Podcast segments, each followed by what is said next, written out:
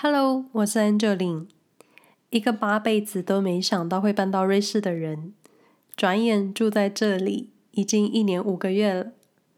也因为如此，体验了瑞士的四季变化，体验了许多人生中没料到的第一次，更开了一些小小眼界，学到更多文化跟生活差异。到他国作为旅客，我们学习文化；作为移民异乡人，我们体验生活。瑞士生活没有攻略。这个 podcast 节目主要是分享我在这个小小的中欧国家所经验的各种生活感受，可能一部分会蛮主观的，但也没有关系，因为如果大家的想法都一样，这个世界肯定是会很无聊的。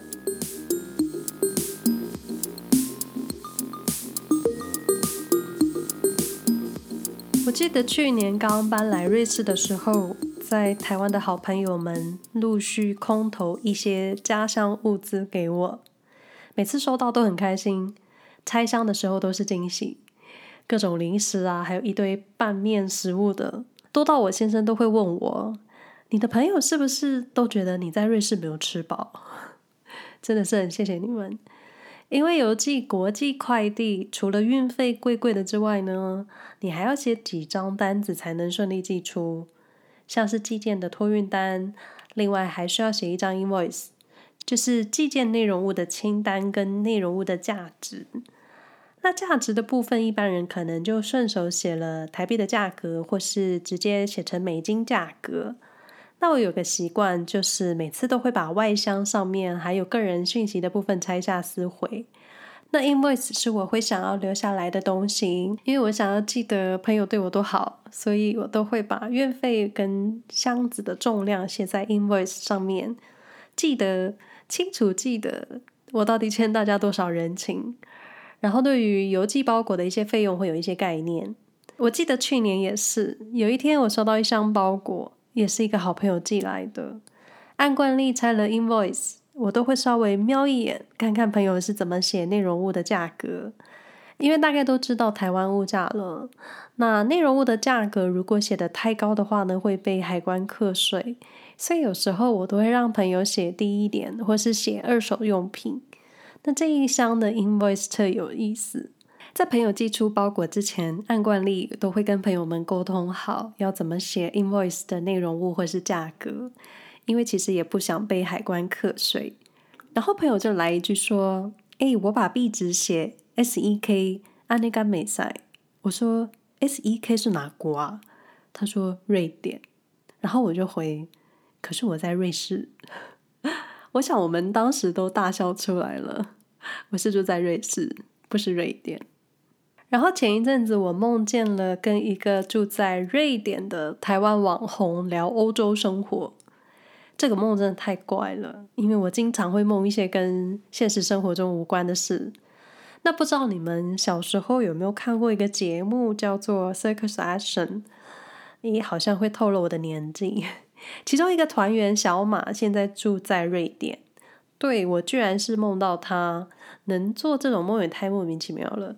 然后我在 IG 上分享了我的梦，然后艾特小马的账号，那同时把我们分别住的国家瑞士跟瑞典国旗放在 Instagram Story 上。他回我，他说他有个朋友问他瑞典能不能买到劳力士。对，他是一个会回复讯息的无距离亲切网红。然后我就觉得应该不少人分不清瑞典跟瑞士的差异，或者是。该不会还是有人认为是一样的国家吧？那瑞典跟瑞士的差异呢？差一个字其实差蛮多的。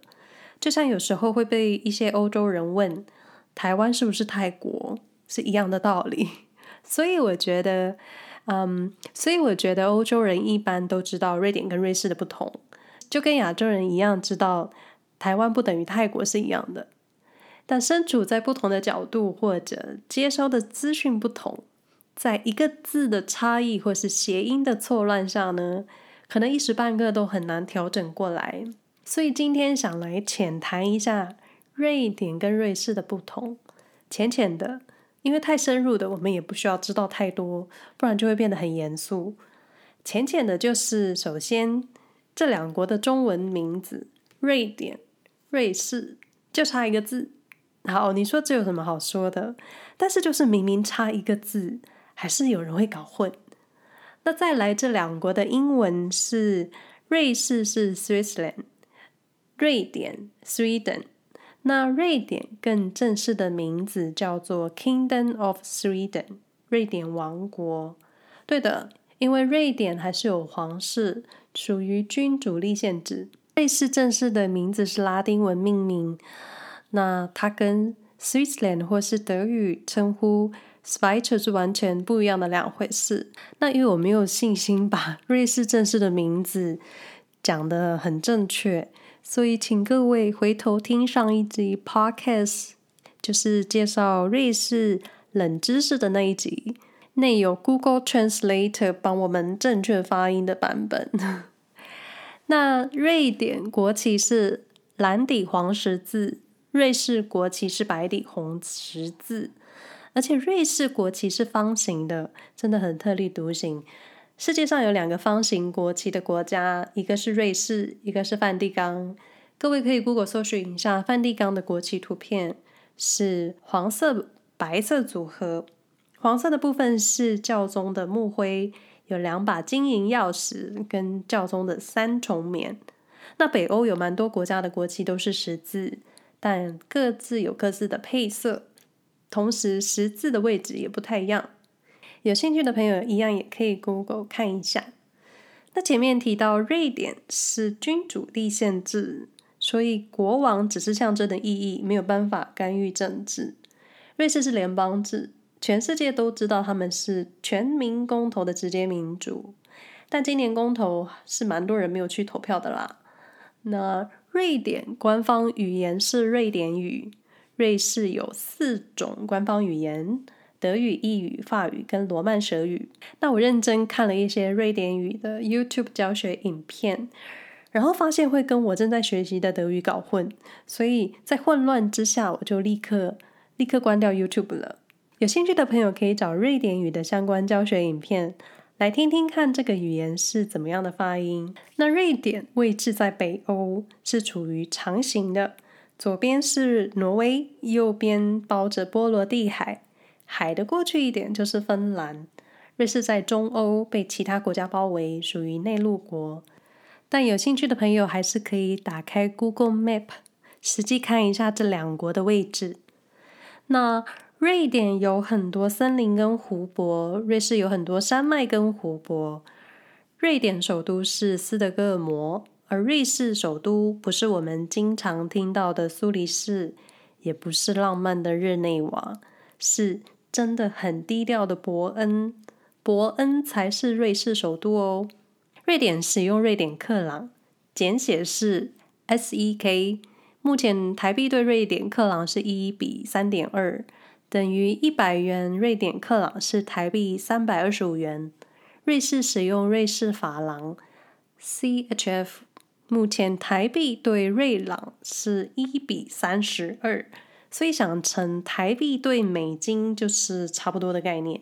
一百元瑞士法郎是三千两百台币。那物价呢？两国的物价都很高，但目前为止住在瑞士的我觉得。瑞士物价应该是欧洲第一，虽然没有真正去研究瑞典的物价，但是瑞士对我来说真的就是什么都很贵。前面说的这些都很自私，有一点无聊，但想给各位一些两国都无法改变的事实差异。接下来想说一点比较轻松的差异尝试。那各位应该或多或少都知道串流影音平台 Spotify。我的 podcast 也能在 Spotify 收听哦，请各位记得关注起来。为什么要说 Spotify 呢？Spotify 在二零一八年正式在纽约证交所挂牌上市，算是一个串流影音的里程碑。你想可以多风光？那一贯的做法就是，呃，证交所会挂上上市品牌的国家国旗。结果证交所的人员挂上了瑞士国旗，搞了一个最糗的乌龙。因为 Spotify 是瑞典品牌，所以你说搞错瑞典跟瑞士的人真的很容易就一直搞错下去。诶，那说一点有感的差异，提到欧洲，很多人都会说，因为税金高啊，所以福利好，制度好。但是福利好，真的都是很好的吗？那最近最有感的差异就是爸爸的陪产假以及宝宝出生后的育婴假。在瑞典，父母亲在宝宝出生后有十天的产假，之后还可以再休四百八十天的有薪育婴假。其中父母双方各休九十天，剩下的三百天可以自行分配。那当然有很多其他相关的细节，这里就不多讨论。那我们来看看瑞士。瑞士直到今年九月底的公投，其中有一个公投项目就是瑞士爸爸的带薪育婴假或是陪产假。但是说真的，在这之前，瑞士完全没有陪产假的概念。总之，在公投前，瑞士太太生产的那几天，爸爸本来只有一到两天的陪产假，现在争取到了十四天，那可以在宝宝出生后半年内使用完毕，是不是瑞士的一大进步呢？从一天到两周，听起来真的像是从地狱到天堂。原谅我用这么重的字，因为毕竟出生这几天的美好时光。如果爸爸们连感受生命到来的喜悦都没有时间酝酿的话呢，是会错过多少？尤其宝宝出生又是妈妈最需要休息的时候，光是这一点就觉得差很多。尤其瑞士又给人的印象是很进步，在这一点上面就觉得，嗯嗯，汤。瑞典跟瑞士呢，这两个国家都是高资本主义国家，人均都在世界前十。那瑞士经常就是在前三名，所以言下之意，瑞士对于赚钱或是金钱这一块，更是比其他国家都小心翼翼。或者说，瑞士很会投资，很会制造，很会卖东西。瑞士有许多国家都在全球百强内，像是钟表、制药、仪器之类的制造业。在医疗相关上呢，瑞士的企业是数一数二强。瑞士还有大家都知道的雀巢集团，算是小国出了很多大企业。瑞典也算是制造强国，但是内容物跟瑞士不太一样。瑞典有 H&M 跟 IKEA，也是世界前百强企业。二零一九年多了，Spotify 入围。Spotify 真的是瑞典品牌，请大家不要搞错。有关二零一九年世界前百大集团呢，我会把链接放在节目的简介中，给各位参考。来说一点比较大众的品牌，瑞典有 Absolut Vodka 绝对伏特加，还有厉害的厨具品牌伊莱克斯，还有 Volvo 汽车。不过现在 Volvo 最大的股东是大陆企业。然后以前年轻的时候在看潮流杂志，经常看到 Cheap Monday。Logo 是一个骷髅，不晓得大家知不知道这个服饰品牌也是来自瑞典。瑞典还有一个包包品牌，中文好像叫做北极狐，各位应该多少都有看过，因为过去我是经常看到。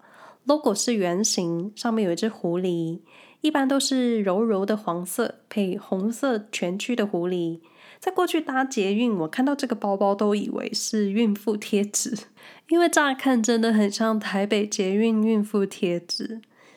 那瑞士品牌就很多了，像是劳力士跟雀巢。手表品牌更多，Omega、浪琴表还有天梭表，实在点名不完。瑞士还有阿华田，我是来瑞士才知道阿华田是瑞士品牌，可见我过去对这个国家真的一点概念都没有。多亏我开了这个 podcast 节目，让我开始慢慢认识了瑞士。那瑞士还有胶囊咖啡品牌 Nespresso，是雀巢旗下的咖啡品牌。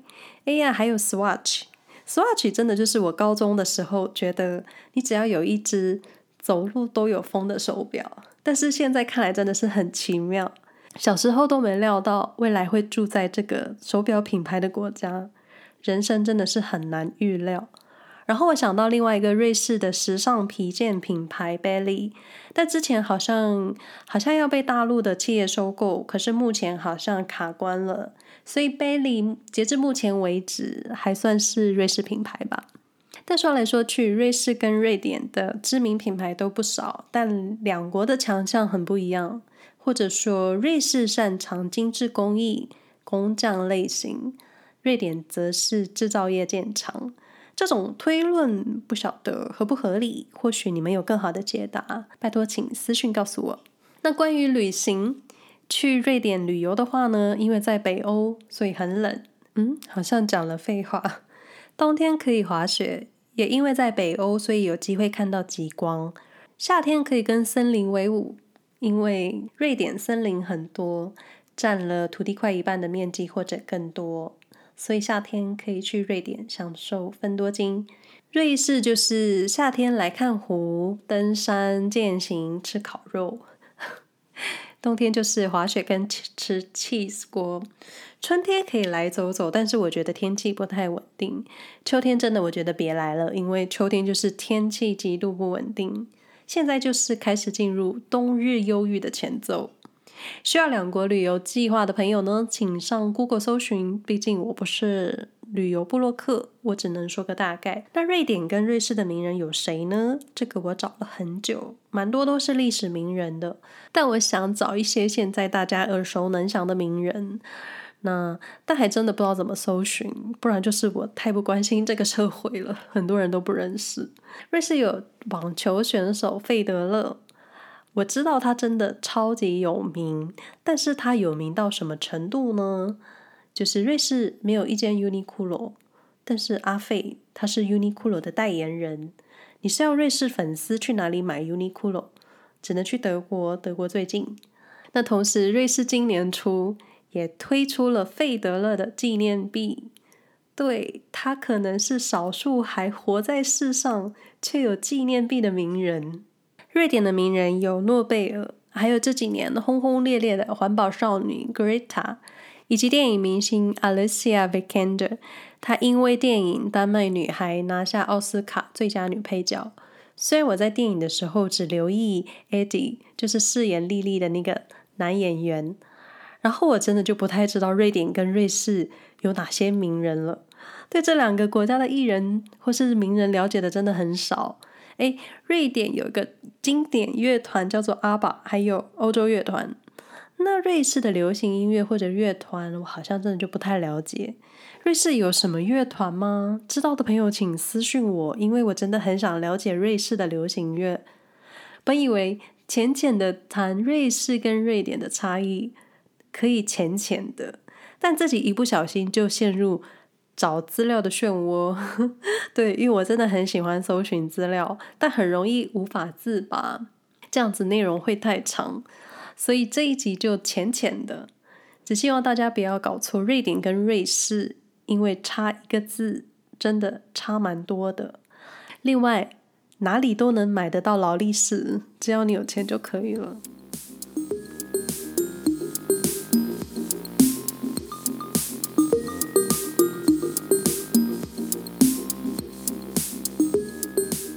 本集内容不代表住在瑞士的人的立场，也不代表住在瑞典的人的立场。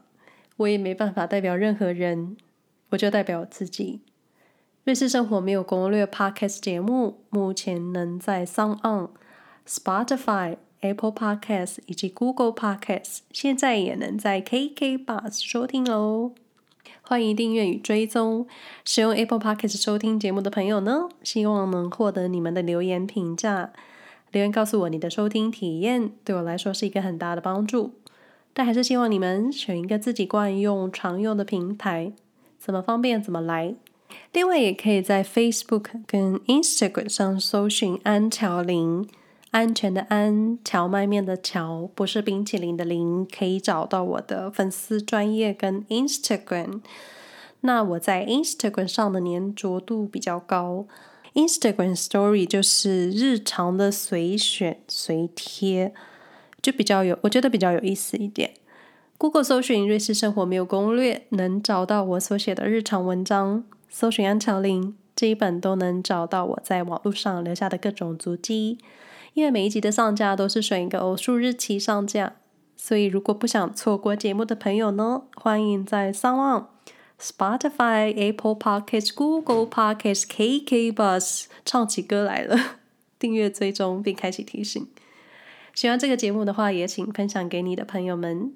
那我们下回再说喽，拜拜。